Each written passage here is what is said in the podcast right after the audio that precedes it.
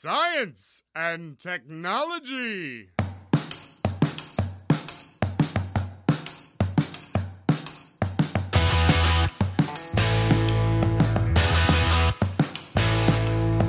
Bom, estamos on com mais um Ciencion, mais uma vez diretamente dos nossos bunkers aqui. Eu sou Pedro Altreto, professor da UFABC, e não espere por uma crise para descobrir o que é mais importante em sua vida. Eu sou Célio, também professor da UFABC, e o dia hoje foi interessante. Eu sou o Arthur, aluno da UFABC, e nem toda heroína usa capa. Eu sou a Beatriz, aluna da UFABC, e eu acho que nós somos uma forma peculiar de transportar átomos no universo. Uau, a Beatriz que é física, a primeira participação dela aqui uh, no Ciencion, ela é aluna aqui da UFABC, ela está fazendo um projeto muito interessante sobre mulheres na ciência. Eu queria ouvir, Beatriz, primeiro bem-vinda aí ao Ciencion, espero que essa sua participação seja a primeira de várias. Queria que você falasse um pouquinho sobre o seu projeto. Com certeza, agradeço o convite. E na página Arquituras Astronomia no Facebook, eu sou criadora de conteúdo e com o tempo eu fui percebendo como que os meios de divulgação científica trabalham em cima das mesmas temáticas. E aí acabou surgindo uma vontade de um pouco contra essa maré. Ao longo da minha graduação em física, muitas vezes eu me via numa sala de aula onde eu era a única mulher. E, bom, as discussões sobre desigualdade entre mulheres e homens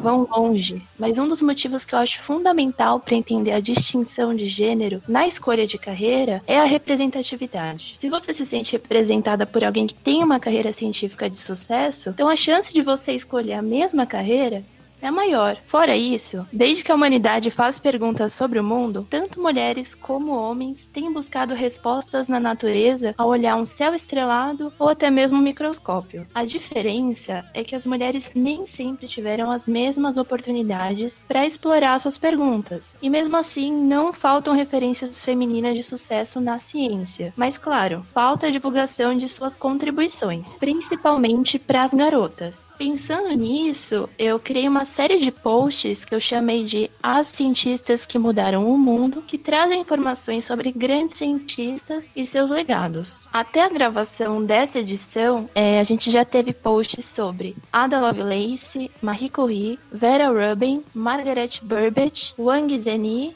e Katherine Johnson. E junto com o lançamento dessa edição do podcast, também teremos um post exclusivamente dedicado à Hipátia. É... Ah, isso é muito bom. Mas só para todo mundo saber, a, o post da, da Beatriz não é só um post com textos, não. É um, post muito bem ilustrado, muito, muito bacana e muito fácil você, inclusive, passar do Facebook pro WhatsApp e para outras mídias, né? Sim, que a ideia é que seja um conteúdo que seja atrativo, né? Eu me arrisco a falar que você que tá ouvindo nunca ouviu falar de pelo menos uma dessas figuras. Então, bora conhecer. Como indicação de leitura, fica o livro As Cientistas, 50 Mulheres que Mudaram o Mundo, de Rachel Ignotowski. E claro, convido todos vocês a dar um like na página Arquituras Astronomia e acompanhar esse conteúdo de perto. Muito obrigado, Beatriz. É, parabéns pelo trabalho. Eu tenho acompanhado, muito bonito mesmo. E hoje a gente vai falar um pouquinho da temática. Obrigado aí pela postagem exclusiva aí que vai estar nas nossas redes sociais. Hoje a gente vai falar de um aspecto muito bacana bacana. O Arthur, com quem a gente vai falar e sobre o que a gente vai falar hoje? Bom, Pedro, hoje falaremos sobre uma grande personagem da história da ciência, Hipátia de Alexandria, como a Beatriz já adiantou. Quem vai contar mais sobre essa grande pensadora é a professora Anastásia. Ela é professora de filosofia na Universidade Federal da ABC desde 2010, membro do grupo de pesquisa Nexus, Teoria Crítica e Pesquisa Interdisciplinar. Atua na área de filosofia com ênfase em filosofia da ciência, história da filosofia e da natureza, história da astronomia, história do método científico e epistemologia epistemologias feministas e decoloniais. Ela é bacharel em física pela Universidade Estadual de Campinas, mestre em física e doutora em filosofia pela mesma universidade. Então, seja bem-vinda, professora Anastasia. É, oi, boa noite. Queria, em primeiro lugar, agradecer ao Arthur pelo convite, ao Pedro, é um prazer estar aqui com vocês. Né? A gente está em casa, assustado com essa pandemia e é muito bom poder falar de ciência, de história da ciência, de assuntos que tiram um pouco a cabeça da gente dessas preocupações. E eu queria também parabenizar a Beatriz pelo trabalho muito bonito que ela vem fazendo. Eu tenho gostado muito, tenho achado muito legais, viu, Beatriz? Ai, que bom, fico muito feliz. Boa noite, professora Anastasia. É, como de costume aqui no Ciencion, a gente sempre pede para os nossos convidados falarem um pouco da trajetória deles, da vida deles, o que motivou o interesse pela ciência. Então, professora, como foi sua vida até aqui? Bom, essa é uma pergunta difícil, né? Eu acho que, em primeiro lugar, eu tive uma sorte de nascer em uma família feminista. Minha tia Berenice era médica, ela foi uma das primeiras mulheres a fazerem medicina na Universidade Federal do Ceará. A minha mãe é uma professora de economia, dava aula de é, Celso Furtado. A minha tia Benoli também era uma mulher muito despachada e que fazia muita coisa. Então eu tenho essa sorte, né, de vir de uma família de mulheres onde eu não senti esse preconceito de gênero desde a infância. Eram mulheres muito unidas, eram mulheres muito ativas, que sempre fizeram muita coisa. Agora, o interesse pela física veio da leitura de um livro que foi um best-seller na minha época, que foi o livro do Stephen Hawking, Uma Breve História do Tempo. Eu lembro que eu li esse livro com 15 anos de idade, gostei muito e daí para frente fui fazer vestibular em física, mesmo não encontrando muito estímulo por parte dos professores por ser mulher, né? Mas eu fui em frente porque realmente eu vi que aquilo que eu queria estudar. A decisão por seguir na área de, é, de física, né? Que foi a primeira área que a senhora seguiu, foi a de física, né? Ela teve Sim. algum componente curricular, alguma, algum professor, ou foi mais a leitura mesmo do livro do Stephen Hawking? Eu tive dois professores muito bons. Um professor de física, que eu estava tentando me lembrar o nome dele, mas eu não lembro, no primeiro ano do colegial. Mas ele era um professor legal que me fez gostar da disciplina. Inclusive, foi por causa dele que eu fui ler Uma Breve História do Tempo. E depois eu tive um professor de geometria muito bom, no terceiro ano do colegial. Desse eu lembro o nome, era o professor Sage. Isso realmente me ajudou a perceber que eu era capaz de trabalhar com esse tipo de coisa. Originalmente, a senhora é da onde? Eu sou de Brasília. Ah, de Brasília? Primeira, segunda, terceira geração? É, o pessoal chama assim lá, né? ah, sim, é. Não, eu sou filha de mãe cearense e pai mineiro, que foram para Brasília. Ah, bacana, bacana mesmo. Então a gente vai falar mais sobre Hipátia de Alexandria logo depois da vinheta do Felipe Gomes. Um, hi, are you, uh, are you, are you Hypatia of Alexandria? Yep, just call me Patty.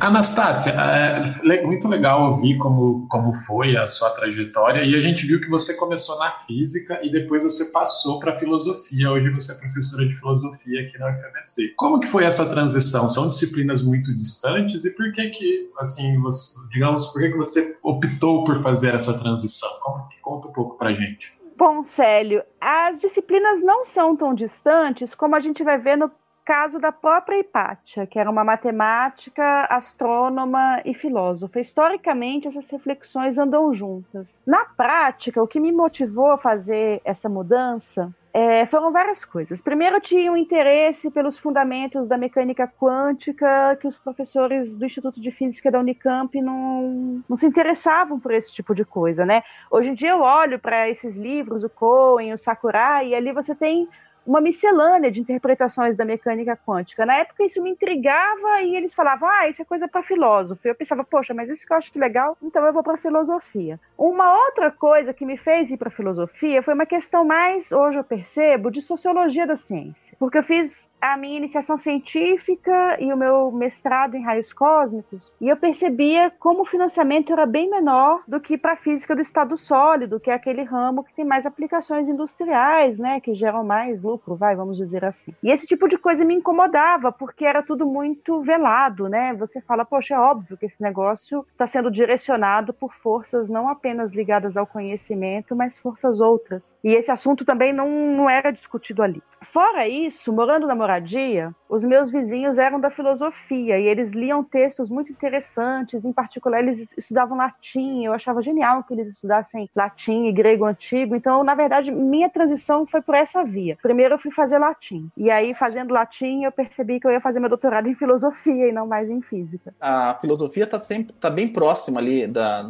da física, né? No passado era filosofia natural, né? Pois é, as coisas nunca foram tão separadas quanto são hoje, né? E na UFBC é legal que elas estão voltando a conversar. Eu acho essa conversa muito importante, tanto para filosofia quanto para física. Foi na Unicamp, né, que foi feito, eh, saiu do IFGW e foi para Pro IFISH. Pro IFISH, ali do ladinho, só atravessar ali. Ó. Só atravessar, mas foi difícil, viu? Foi bem difícil. Eh, vamos falar um pouquinho então da Hipátia. É, eu vou ser muito sincero, como sempre sou, né? E eu não conheço muita coisa, aliás, não conhecia nada sobre a Hipátia, é, apesar de ser físico. É, depois vim a conhecer, quando a gente estava fazendo a pauta, um pouquinho sobre a Hipátia, mas eu queria que a senhora falasse um pouquinho sobre é, quem que era ela, como que era o contexto dela, né? Se tiver, tem alguma informação familiar, como que era o contexto dela e como que era a aceitação das mulheres naquela época, né? Se ela foi realmente uma pioneira ou se ela se baseou em outras mulheres. Bom, Pedro, não é só você, né, que ouviu falar pouco da Hipátia. A Hipátia é uma pessoa difícil da gente saber exatamente quem ela era por causa da escassez de fontes. Né? A gente tem poucas fontes próximas dela historicamente que a gente pode consultar para tentar saber quem foi Hipátia. A gente sabe que ela viveu em Alexandria, que ela era uma filósofa, uma matemática e uma astrônoma, uma filósofa neoplatônica que dava aula de Platão, de Aristóteles, de Plotino, que é um outro filósofo neoplatônico de Alexandria, né, que é considerado não um outro filósofo neoplatônico, mas o fundador do neoplatonismo. Ela dava aula também de Euclides, de Ptolomeu. Ela tinha um círculo de alunos muito próximos dela, para quem ela provavelmente dava aula diariamente na casa dela e ela também dava aulas públicas. E suas fontes nos permitem saber. A questão das fontes, eu vou voltar a falar sobre ela, espero que dê tempo, é uma questão muito interessante, né? Porque a gente percebe aqui como que é feita a história da ciência. E essas fontes mais próximas permitem a gente ter alguma ideia do tipo, então, de atividade intelectual que ela tinha. A gente também sabe que ela era conhecedora da literatura de Homero, de Aristófanes, por estar na Biblioteca de Alexandria, né? Que era uma instituição científica muito importante, por ser filha filha de Theon de Alexandria, ele próprio, um, uma espécie de funcionário público, né, que trabalhava no Museu de Alexandria, que não era um museu como a gente tem de hoje, mas era uma instituição dedicada às musas e era um centro de pesquisa, né, um centro de pesquisa multidisciplinar, a gente poderia dizer. Então, por estar em todo esse contexto, ela tinha acesso a muitas obras, né, e ela parece de fato ter sido uma grande estudiosa e uma polimata, alguém que lidava com vários assuntos e com várias metodologias metodologias e que tinha também um grupo muito diverso de alunos, né? Os alunos dela incluíam cristãos, pagãos, né? Era um grupo também muito diverso. Professora,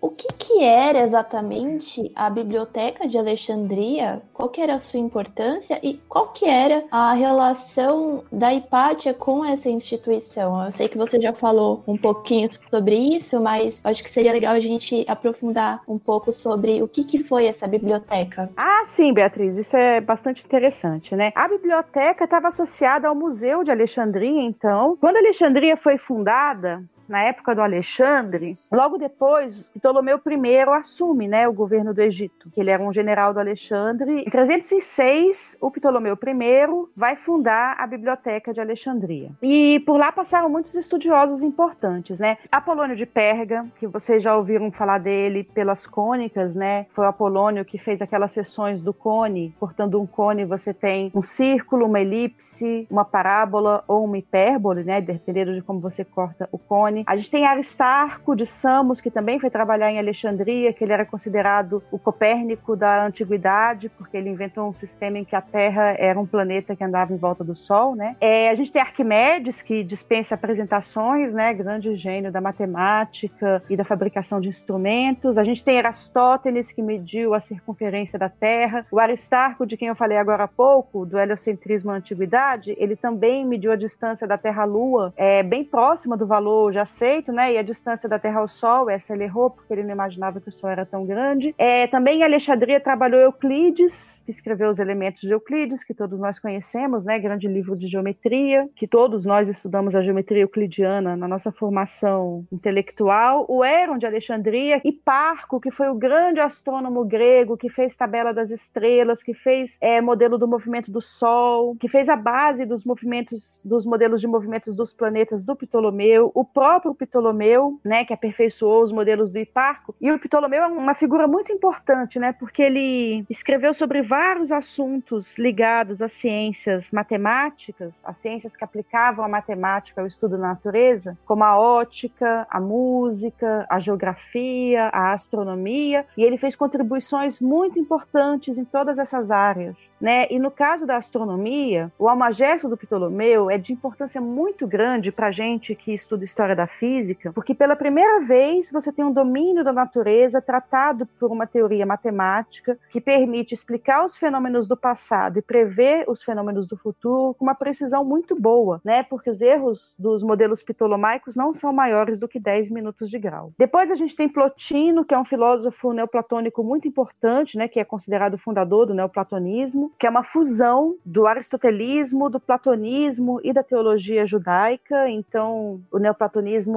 é algo bem complicado da gente estudar, mas basicamente defende ou prega, né, é a ascensão do espírito ao intelecto divino por meio do estudo é, das matemáticas, da astronomia, de todos esses ramos do conhecimento que se afastam daquilo que mostra os sentidos, né, em direção àquilo que é imutável, que é perfeito, do bom e do belo puramente abstratos né, e separados do mundo material. Porque a ideia por trás disso é justamente que cada um de nós percebe o mundo de uma forma diferente, mas a verdade é uma só. Como chegar nessa verdade? Então seria tirando né, todos esses véus das aparências e chegando nas abstrações mais puras do bem e do belo. Então o Plotino influenciou muito a Hipátia e por fim a Hipátia, né?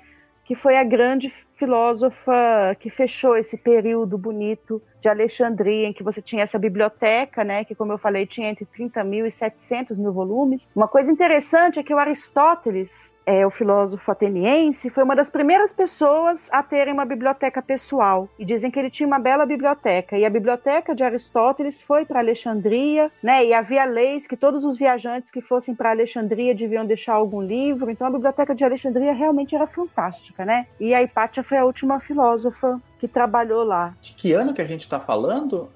E mais ou menos quanto Ela... tempo durou a, a a biblioteca, pelo que eu estou entendendo, era alguma coisa parecida com uma universidade, então? Exato. O museu era parecido com uma universidade e a biblioteca era anexada ao museu. E mais ou ela funcionou de 306 a.C., quando ela foi fundada pelo Ptolomeu I, né, que era um ex-general do Alexandre, até em 30 a.C., Alexandria passa para os romanos, né? Então ela deixa de ser parte do Império Helenístico e passa a ser parte do Império Romano. E depois, em 415, com a morte de Hipátia, considera-se esse período encerrado. E o que aconteceu com a biblioteca? Ela foi incendiada. É, em sucessivas etapas. Isso é parte do que a gente vai falar hoje, né? Do fim da biblioteca e de como foi um ato de fanatismo, né, contra a pluralidade que existia em Alexandria e a filosofia, esse incêndio da biblioteca, e como tem uma violência de gênero encerrada nisso, né? O fim da biblioteca coincide com o brutal assassinato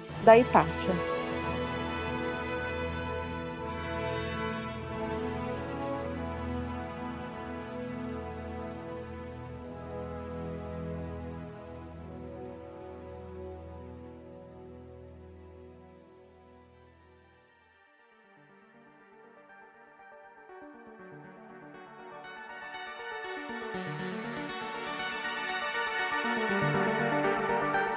Anastácia, antes de a gente entrar mais a fundo nesse, no, no, no fim né, dessa história, é, você poderia contar um pouco para a gente por quais trabalhos a Hipátia é mais, é, ela é mais conhecida e, e, falar também um pouco das fontes que você já mencionou. Quais são as fontes históricas que nos permitem ter informação e conhecer um pouco essa personagem? Então, a questão das fontes históricas é bem interessante. Em primeiro lugar, a gente tem Sócrates escolástico, que viveu em Constantinopla entre 379 e 450 da nossa era. A gente não sabe em que ano exatamente a Hipátia nasceu, mas ela morreu, né, foi assassinada em 415. A gente sabe que em 390 o círculo dos alunos dela estava bem estabelecido. Então ela deve ter começado isso mais ou menos por 380. A gente imagina que ela teria começado então a ter esses alunos com uns, pelo menos uns 20 anos, né? Então faz com que em 415 ela fosse um pouco mais velha, né? Inclusive porque ela era alguém ouvida pelos governantes da cidade e tal. Então se pensar que ela tinha 45 anos, né, ou 60 anos, mas é tudo muito conjectural, porque a gente não tem nenhuma documentação que diga quando foi que ela nasceu. Em todo caso, Sócrates escolástico, que viveu em Constantinopla, de volta a dizer de 379 a 450, teve contato com Amônio, provavelmente, e Eládio, né, que conviveram com ela, que foram testemunhas oculares dos acontecimentos. Então é uma fonte mais próxima. Fora ele, a gente tem a Suda, que é um dicionário bizantino do século X e que cita Damácio, a vida de Isidoro. A vida de Isidoro de Damácio é uma fonte também muito importante, né? Escrita um pouco depois no século VI, mas que ainda assim é muito importante para a gente conhecer a Hipátia porque é bastante extensa. Então hoje eu vou citar para vocês tanto Sócrates escolástico quanto Isidoro. Né? E essa, esse, é, a Suda, então, foi um, uma enciclopédia bizantina né, do século X que foi muito, muito consultada. Então, quando se constitui é, no iluminismo a lenda da Hipátia, a lenda da Hipátia como a heroína da ciência contra o obscurantismo religioso, que se difunde bastante em uma série de textos. É basicamente na Suda que se baseiam, né, e portanto, principalmente no Damácio, mas também no Exíquio de Mileto. Fora esses, tem o João de Niquil, que é outra testemunha próxima e que é interessante porque ele tem uma visão mais próxima da igreja, né? Então ele vai falar da Hipátia de uma maneira mais desfavorável, apresentando ela como uma bruxa, uma mulher pérfida e etc. E finalmente uma fonte interessantíssima que a gente tem é o Sinésio, bispo de Cirene, na atual Líbia. O Sinésio foi aluno da Hipátia e cartas dele sobreviveram. Várias cartas, né, escritas pelo Sinésio. Então a gente tem as 156 cartas do Sinésio, bispo de Cirene, algumas delas endereçadas à própria Hipátia e outras a colegas dele, alunos é, junto com ele, né, da Hipátia. E essas cartas são muito interessantes para a gente saber o tipo de coisa que eles estudavam, é, o tipo de atividade que eles faziam. É daí que a gente infere que eles tinham, por exemplo, reuniões diárias é daí que a gente sabe que a Hipátia conhecia a fundo a literatura grega, né? não só a matemática, por exemplo, Homero, Aristófanes. É daí que a gente sabe o tipo de coisa que ela ensinava, né? que era Apolônio de Perga, né? das cônicas que eu falei agora há pouco, Euclides, Diofante de Alexandria, que é considerado o matemático mais difícil da antiguidade, e o próprio Ptolomeu. Então essas cartas é, do Sinésio são bastante interessantes para a gente entender isso. Você tinha me feito outra pergunta, né, Célio? É, eu perguntei também é, quais são os trabalhos que, por, por qual a Hipátia é conhecida. Ah, então, isso é uma pergunta bem interessante. Em primeiro lugar, a gente sabe que ela foi uma professora é, que reuniu um grupo de alunos muito devotos e que eram pessoas que se tornaram muito influentes depois por todo o Mediterrâneo, né? Então, ela tinha ex-alunos em Constantinopla, na, é, na Síria, na atual Líbia, na própria Alexandria, em outras partes do Egito. Embora ela aparentemente nunca tenha deixado Alexandria, a influência intelectual dela se expandiu ali por toda a região mediterrânea. Além disso, ela era uma pessoa ouvida em Alexandria pelos funcionários do império, pelos administradores da cidade, por pessoas da igreja, então ela era uma pessoa de grande influência política, não só sobre os alunos, mas na cidade de uma maneira mais ampla. Isso a gente tem certeza por causa das fontes né, diretas. Quanto às obras da Hipátia, a gente percebe esse problema do apagamento. Né? O que a gente vê é que hoje há evidências de que o Almagesto do Ptolomeu, da maneira como ele chegou até nós, é um comentário da Hipátia. Essa tese é defendida pelo Alan Cameron, num livro relativamente recente, estou aqui vendo, de 1990. Então, é, essa tese do Cameron é de 1990, né, de que o Almagesto do Ptolomeu, assim como nós o conhecemos, é, na verdade, um comentário da Hipátia ao Almagesto. O que faz um certo sentido, né? O Almagesto é um livro que eu estudei bastante a fundo e ele é muito, muito, muito detalhado e bem explicado. Então, realmente não seria surpreendente que fosse um comentário, né, a uma obra. Agora, o que exatamente ali é da Hipátia e o que é do Ptolomeu, aí seriam necessários estudos filológicos mais complexos, né? Mas a gente sabe que ela escreveu comentários ao Almagesto e a gente tem evidências para acreditar que essa versão do Almagesto que chegou até nós inclui o comentário da Hipátia. Então alguém roubou a autoria dela, então, de propósito ou isso foi se perdendo com o tempo? Eu diria mais que foi se perdendo com o tempo, viu, Célio? A questão é que o Amagesto do Ptolomeu foi escrito por volta de 125 depois de Cristo. A Hipátia teria escrito esse comentário, digamos então, por volta de 400 depois de Cristo. O pai dela também escreveu o comentário ao Amagesto do Ptolomeu, né? E é o pai dela que cita que ele escreveu o comentário a partir da edição comentada pela Hipátia. Então, tendo o comentário do Theon, a gente depreende que essa edição do Almagesto que a gente conhece como sendo do Ptolomeu seria comentada pela Hipátia. Agora, por que, que o nome dela não aparece? Bom, a biblioteca foi incendiada, ela foi morta, né? Além do apagamento que a gente já observa normalmente com relação às mulheres na ciência, a gente ainda tem circunstâncias extremamente violentas aqui do declínio de Alexandria, que era uma cidade pacífica, que florescia, onde você tinha uma comunidade judaica vibrante, você tinha os cristãos, você tinha os pagãos, você tinha um monte, né, os filósofos como ela, porque a, a Hipátia não era uma defensora da religião pagã, ela não era uma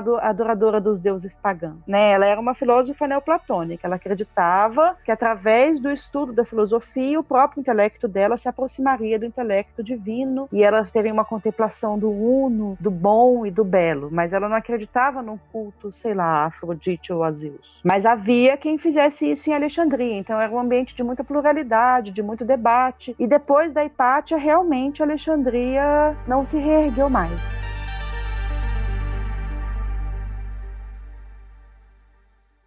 thank you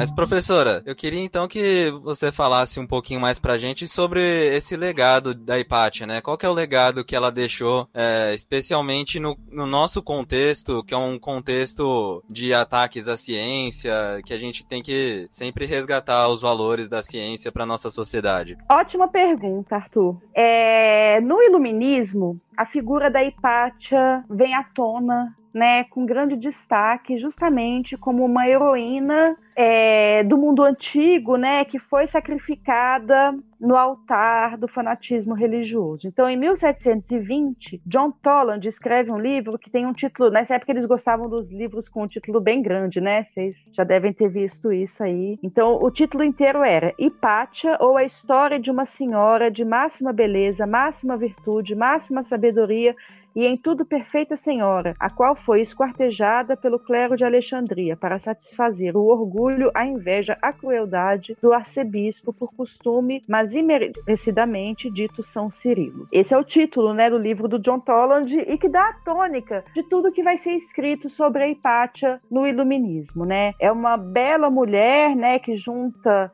o corpo de Afrodite com a mente de Platão, como vai dizer um século mais tarde Charles Kingsley, e que foi assassinada, né, não diretamente pelo Cirilo, né, mas ela foi assassinada pelos parabolanos, instigados pelo Cirilo, isso com certeza. Agora, se o Cirilo estava ali metido diretamente, disso a gente não tem tanta certeza, né? O legado dela, então, é complexo. Antes de falar sobre isso, eu queria ler rapidamente é, a citação da morte da Hipátia. Posso fazer isso? Opa, pode sim. É até legal contar como que foi é, o acontecimento da morte dela. Então, o que acontecia era o seguinte. A Hipátia era uma filósofa, astrônoma, matemática, que tinha esse círculo de alunos em Alexandria, entre os quais figurava Orestes, que era o prefeito romano de Alexandria. Antes, o bispo era um cara que chamava Teófilo. Um cara é fogo, né? Mas era o Teófilo, e o Teófilo parece que era uma pessoa bem razoável, que vivia em bons termos, porque Alexandria era complexa, né? Por essa coexistência entre os judeus, os cristãos, os pagãos, né, e outros, vários tipos de cristãos, né, monges e etc. E o Teófilo dava conta disso aí, era uma pessoa mais capaz politicamente. Com a morte do Teófilo, assume o Cirilo, que seria então responsável por criar um acirramento do clima de Alexandria em vários sentidos, né? Então a gente começa a perceber um aumento das tensões entre os cristãos e os pagãos, entre os cristãos cristãos e os judeus, e entre os cristãos, e principalmente entre na figura desse Cirilo e esse prefeito romano que era Orestes, que por sua vez era muito próximo da Hipátia. Então, ao que as fontes indicam, né, ela foi morta para atacar o Orestes. E aí eu queria ler o relato rapidamente do Sócrates escolástico, porque é um relato próximo cronologicamente que dá para gente exatamente o que aconteceu. Foi então que a inveja irrompeu contra essa mulher. Sucedia que ela passava muito tempo com Orestes, o que deu aso a calúnias que a condenavam entre a gente ligada à igreja, como se fosse culpada de Orestes não estar em termos amistosos com o bispo, Cirilo. Com efeito, alguns homens que proferiam iradamente contra ela a mesma acusação, e entre os quais se encontrava um certo Pedro, que desempenhava as funções de leitor, seguiram em certa ocasião os movimentos da mulher que voltava para sua casa. Arrancaram-na da carruagem e arrastaram-na para o interior da igreja chamada Cesarion. Rasgaram-lhe as roupas e mataram-na depois com cacos de cerâmica. Quando acabaram de a esquartejar, dilacerando-a membro a membro, levaram o corpo para um lugar chamado Sinaron e aí o queimaram. Então, realmente é uma história muito violenta, né? Tem o um filme muito bom é, de 2009 do Alejandro Amenabar, que chama Ágora, em português chama Alexandria. Eu indico vivamente, mas vocês vão ver que ele tomou o cuidado de reduzir um pouco a violência da morte da Hipátia, porque ia ficar terrível demais, né, no cinema. Mas é isso, ela foi brutalmente assassinada, né, por esse Pedro e por outros fanáticos que estavam junto com ele. Foi por motivos morais, então, ou foi por, por anti cientificismo mesmo? Eu diria que foi também por motivos políticos. Ela era muito influente. Né? Eu acho que motivos morais não diria para dizer, é, para dizer, porque ela era uma mulher justamente tida em alta conta numa época em que mulheres não costumavam ser tidas em alta conta, porque era muito cuidadosa com a própria conduta, né? Ela era uma mulher muito ascética, muito controlada. Todos os escritos sobre ela dizem isso. Ela disse que era virgem, que evitava os homens, até porque ela queria manter a liberdade dela como filósofa. Então, por motivos morais, eu acho que seria difícil de fato, tem essas acusações, né, de que ela era uma bruxa, de que ela era terrível. Isso foi o que motivou a, a turba enfurecida que a matou, mas as maquinações políticas que levaram à morte da Hipátia são mais da ordem da proximidade dela com as figuras mais influentes e dessa disputa de poder. Aí sim, né, entre os cristãos, os pagãos, o Império Romano, nessa Alexandria que antes era uma sopa multicultural e de repente vai se dilacerando. De certa forma, então, já rolava uma fake news desde essa época, então, para, digamos, conduzir a, a população. Com certeza, Célio, ótima observação. Né? É, a gente tem todas as evidências de que a Hipátia não era dada a adivinhações, a nada que pudesse ser chamado de bruxaria, pelo próprio neoplatonismo dela. O que ela acreditava era no conhecimento abstrato que leva o homem em direção à contemplação da verdade. Ela era uma platônica, ela era alguém que queria viver no mundo das ideias, das esferas celestes, e isso despertava o maior respeito respeito entre aqueles que conviviam com ela, né? Mas justamente a turba se enfureceu porque ela foi apresentada como uma bruxa terrível Agora a gente tem que tomar um pouco de cuidado é, com essa descrição iluminista da Hipátia, né? Como com tudo na vida. Primeiro a gente tem que prestar atenção que a Hipátia não era uma grega, né? Alexandria fica na África. A gente não acredita nisso, mas Alexandria é uma cidade africana, né? A gente não pode esquecer disso. O Egito fica na África. O Egito tinha uma cultura muito rica, então não é porque eles falavam grego que a gente vai esquecer, achar que toda a cultura do Egito foi apagada. Havia na época de Alexandre um cosmopolitismo que não havia em Atenas, né? Quem leu o livro da Virginia Woolf, Um Teto Todo Seu, se lembra que para Péricles a grande virtude de uma mulher era não ser falada, né? Uma grande, a grande virtude de uma mulher era não ser falada. A gente lê a política do Aristóteles e a gente vê que em Atenas as mulheres, como os escravos, não participavam da vida política. Então, claramente, Pátia não é uma figura ateniense, como às vezes a gente é levado a crer, né? Por essa visão iluminista que faz uma compressão, né? Hipátia é a racionalidade grega versus a queima das bruxas medievais. Porque aí a segunda parte do problema é esse: a queima das bruxas não foi um fenômeno medieval. A queima das bruxas foi um fenômeno que aconteceu entre 1570 e 1630, período que coincide com a Revolução Científica, período que coincide certinho com a vida do Johannes Kepler, por exemplo, que teve sua mãe condenada por bruxaria, né? Sua mãe Catarina. Então, essa visão iluminista tem esses dois problemas, né? Primeiro, não reconhece Hipátia como uma mulher africana, né? É, a gente vê que os alunos dela, né, incluía sírios, egípcios, o Sinésio, que é essa fonte tão importante, bispo de Cirene, na atual Líbia. Então ali você tinha um, um fluxo de pessoas que nunca seria possível em Atenas, né? A gente se lembra que em Atenas, quem não falava grego era considerado um bárbaro. Em Alexandria não, em Alexandria você tinha judeus, em Alexandria a gente tinha um outro ambiente intelectual, né? Esse é o primeiro lado da coisa. E o segundo lado é esse que eu já falei, essa questão do, da, da revolução científica, né? É no século XVII que a gente tem o colonialismo, né? A gente não se esqueça que foi ali que o Haiti se tornou a colônia mais rentável da França, foi ali que Pernambuco se tornou tão rentável produzindo açúcar para Portugal, né? Foi naquela época que as bruxas foram queimadas, foi naquela época que se estabeleceu a medicina científica, que significou um outro controle sobre o corpo das mulheres. A Idade Média, na verdade, é um tempo de revoltas camponesas camponesas. E nessas revoltas camponesas, as mulheres tinham um grande protagonismo, né? Então a gente também tem que tomar cuidado para não achar que essa época que a gente está vivendo é uma espécie de Idade Média, porque a Idade Média não foi tão ruim quanto essa época que a gente está vivendo, né? A verdade, a verdade é essa, essa época que a gente está vivendo está bem difícil. Professora, e numa época é, a senhora estava é, comentando sobre como Alexandria era diversa, né? E como que culminou, então, na destruição da, da biblioteca de Alexandria? Então, a, a Hipátia foi morta e, ninguém assumiu a biblioteca? Como, como que se deu o, o, fim né, da biblioteca de Alexandria? A biblioteca já tinha sofrido outros ataques. Quem destruiu a biblioteca de Alexandria foram os cristãos enfurecidos. Quanto a isso, não resta dúvida, né? E ela já tinha sofrido outros ataques. A questão é que a biblioteca era tão grande que tinha um anexo dela no Serapeu. O Serapeu era um templo pagão, né? E tinha um anexo, um pequeno anexo da biblioteca lá. Quando incendiaram a biblioteca, é, essa parte do Serapeu sobreviveu e era ali que a Hipátia trabalhava, então, já num, num pedaço reduzido da biblioteca de Alexandria, né, que já não tinha o seu esplendor original. E aí, quando ela foi morta, o resto foi queimado mesmo e não sobrou mais nada. E Alexandria perdeu seu esplendor, né? Vários dos edifícios públicos foram destruídos. O próprio Serapeu, né, só foi encontrado em escavações arqueológicas mais ou menos recentes, mas o templo não ficou de pé. Foi tudo destruído mesmo. O que também é interessante para a gente pensar a nossa época, né? Às vezes as coisas parecem boas e estáveis.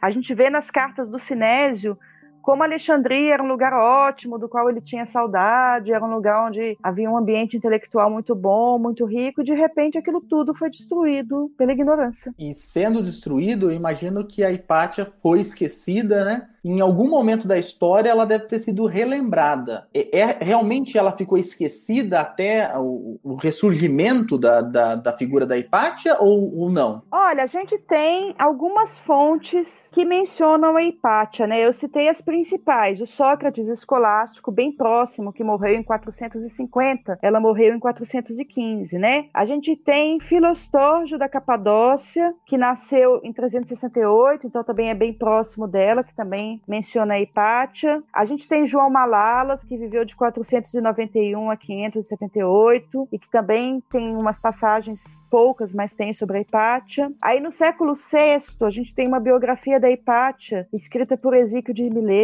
tem o João de Niquil, que eu falei para vocês, do século VII. Como ele era ligado à igreja, ele teve acesso a, a, escritos da igreja de Alexandria, né? Então ele tem essa outra perspectiva da Hipátia como uma bruxa, como uma mulher pérfida e tal. A gente tem o Damásio, que eu também falei, da vida de Isidoro, né? Que foi depois, ajudou a compor a Suda, essa enciclopédia bizantina. Depois, em 752, tem Teófanes, que também é um bizantino. Tem Nicéforo Calisto, em 1253 33. Mas pronto, são coisas que a gente conta na palma da mão. Depois, o ressurgimento da Hipátia, de fato, se dá no Iluminismo. Em 1720, a gente tem, então, esse livro do John Toland, que vai fazer um certo sucesso. Depois, no Dicionário Filosófico do Voltaire, é, vai ter um verbete dedicado à Hipátia. E ele vai citar justamente a Suda, essa enciclopédia bizantina. E ele vai dizer uma coisa muito horrorosa e muito machista, né? O Voltaire vai dizer, cito Voltaire, quando se despem belas mulheres, não é para as massacrar. E esse é um problema que a gente encontra em todas essas menções iluministas à Hipátia, né? Elas são escritas por homens e elas são carregadas é, em diferentes graus de algum tipo de misoginia, né? Mesmo quando os caras pensam estar tá elogiando a Hipátia, eles estão elogiando a virgindade dela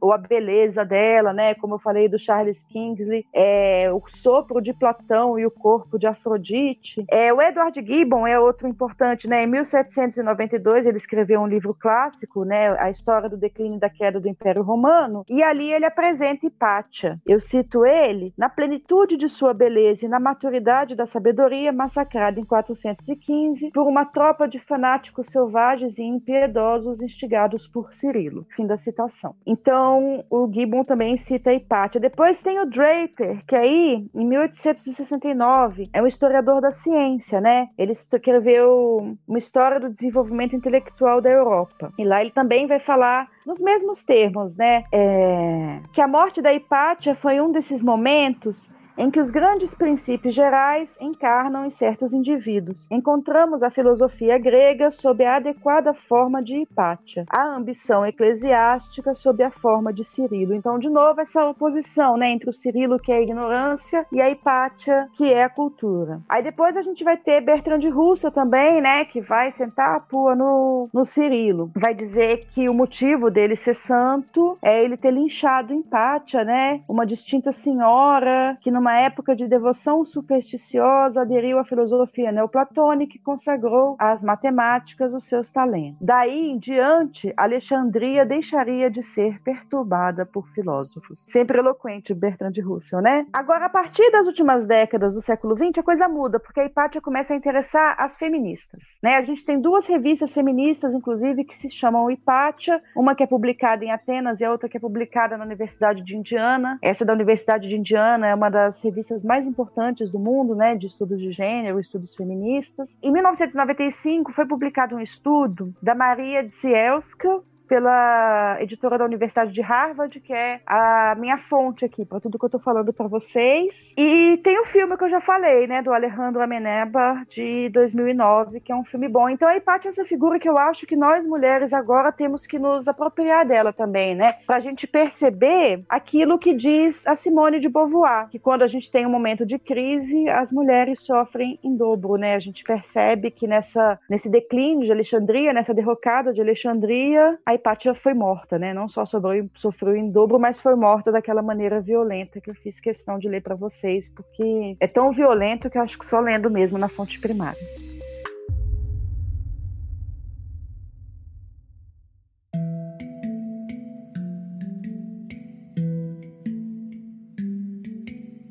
Professora, você falou um pouco sobre a história da Hipátia, e não só isso, mas como gente, é importante a gente estudar a história dela, tanto em termos de entender um pouco é, da ciência que ela fez, dos avanços na ciência, na matemática, na filosofia, mas também todos os problemas relacionados à questão de gênero, né? Como você falou um pouco sobre feminismo. É, vendo isso, por que, que é importante a gente contar hoje a história de grandes mulheres na ciência? É, você falou uma coisa muito importante no começo, Beatriz. É importante, eu acho, em primeiro lugar, para as mulheres mais novas perceberem que elas têm um lugar na ciência, que elas sempre tiveram um lugar na ciência.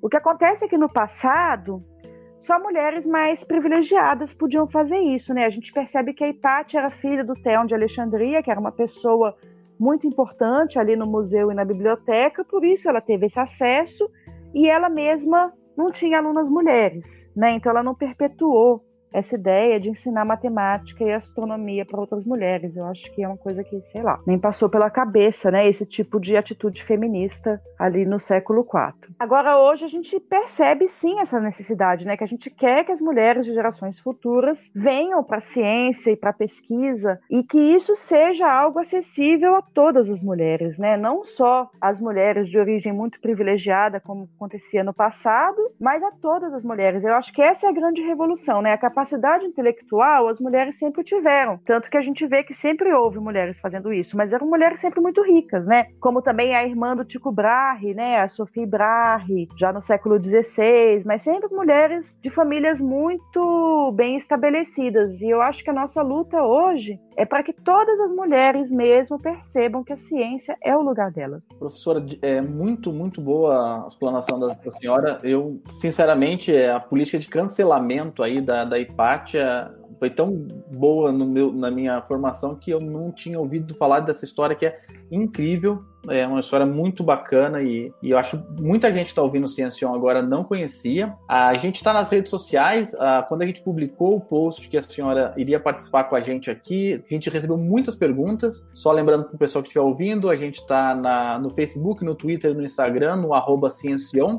E o Arthur vai fazer as perguntas é, do, do pessoal da, da internet. Arthur. Bom, então, como o Pedro falou, a gente recebeu algumas perguntas dos nossos ouvintes pela internet. E algumas delas talvez a, a professora já tenha explicado sucintamente, mas professora, sinta-se à vontade para complementar a resposta se sentir necessidade. Então a nossa primeira pergunta é da Raíssa Lohana, pelo Facebook. Então, além de, além de Hipátia, existiam outras mulheres na antiguidade que faziam astronomia? Olha, com certeza, mas o difícil é conhecê-las, saber quem elas foram, né? É, Encontrá-las aí nas areias do tempo. Eu mesma demorei muito para descobrir a Hipátia. Eu fiz três anos de pós-doutorado sobre Ptolomeu sem tomar conhecimento da Hipátia. Só fui saber da Hipátia quando eu vi o filme, na verdade, que é muito bom e que eu recomendo para vocês. Tem no YouTube, do Alejandro Amenabar, né? Que é o um filme que se chama Alexandria. Então acho que compete a nós, historiadoras e historiadores, agora descobrir essas figuras. Com certeza tem mais figuras aí para serem descobertas nos escritos, nas cartas, nos livros. Bom, a próxima pergunta é do Alan Gomes, pelo Facebook. Eu acho que também foi uma pergunta que a senhora já respondeu aqui, mas fique à vontade para complementar. O Alan falou: a autoria dos trabalhos da Hipátia foi apagada ou manipulada posteriormente à sua morte? A Hipátia parece ter sido, sobretudo, uma comentadora é, de outros autores, prática que era muito comum entre os filósofos da antiguidade, em especial da antiguidade tardia, né, período ao qual ela pertence. Então, é, isso não torna ela uma filósofa menor, mas o problema é que esses comentários muitas vezes vezes se fundiram com as obras originais dos autores e a gente não sabe o que foi escrito por ela e o que não foi. Não é o que acontece, por exemplo, com o Simplício, que tem um comentário à física do Aristóteles, mas a gente também tem a física do Aristóteles sem o comentário do Simplício e a gente sabe exatamente o que foi que o Simplício escreveu, o que estava no Aristóteles. No caso da Hipátia, é uma questão um pouco mais complicada que vai exigir estudos futuros, filológicos, para saber o que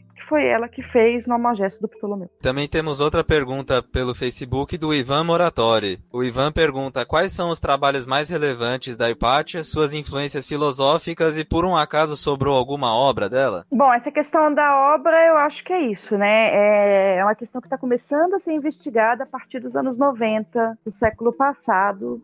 A gente espera que no futuro, não tão distante, possa saber o que, que foi que ela fez, afinal, no Almagestos do Ptolomeu. Ela dava aula, então, isso a gente sabe pelas fontes, de Platão, de Aristóteles, de Plotino, Aristarco, Euclides, Ptolomeu. Né? Basicamente eram esses os autores que ela abordava. A gente também sabe quem foram os alunos dela, né? A gente sabe que esses alunos depois exerceram cargos políticos importantes e que ela tinha uma influência política importante na cidade de Alexandria. Então ela não era uma filósofa na Torre de Marfim dela, mas era alguém que de fato participava ativamente da vida política na cidade, coisa que provavelmente contribuiu para as circunstâncias violentas da morte. A última pergunta aqui foi enviada pela Bruna Chinoara. É verdade a história de que Pátia teria mostrado seus panos menstruados para um aluno que tentou cortejá-la? Ah, isso é tão legal! Isso tá nas fontes, sim. Sim. Qual que é o negócio?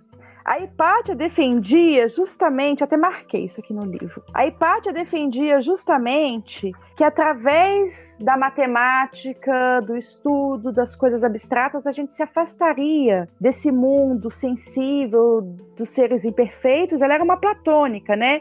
E poderia subir em direção ao mundo das ideias e conhecer a beleza, o bem, né? Essas grandes coisas platônicas aí. E bom, então para ela a filosofia dela era justamente baseada na ideia de que você deveria se afastar dessa beleza dada aos sentidos, porque essa beleza dada aos sentidos não seria uma beleza verdadeira. Beleza verdadeira é aquela beleza que não depende da matéria, é uma beleza que está ligada ao bem, que está ligada a Deus, que está ligada à perfeição. Então é por isso também que a religião da Hipátia é a filosofia. Ela não era uma pagã, né? Ela é uma neoplatônica que acredita que a maneira de se chegar a Deus é pelas abstrações, pela matemática, pelo estudo dos movimentos dos corpos celestes que são tratáveis matematicamente. E aí teve esse aluno, né, que declarou que amava ela, que achava ela muito linda. Quem conta isso é justamente o Damásio. Então é uma fonte bastante próxima, bastante segura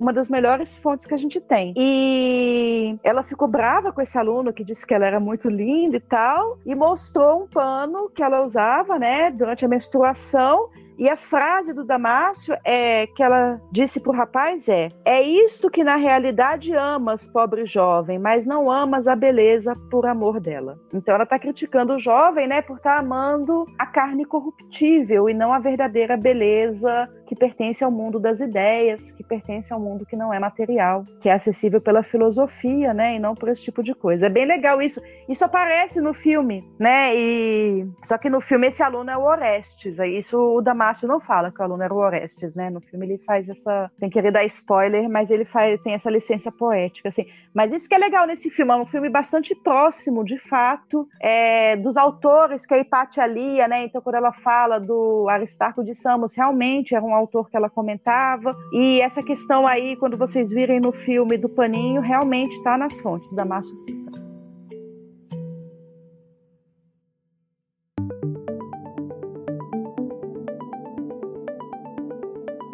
Professora, muito, muito obrigado mesmo pela, por essa aula. Foi uma aula incrível sobre de história e de, do principalmente além da, da, da, figura da Hipátia, o contexto todo muito, muito rico mesmo. A senhora é, sugeriu um filme. A senhora teria algum livro para sugerir também? Sim, o livro no qual eu baseei essa minha exposição.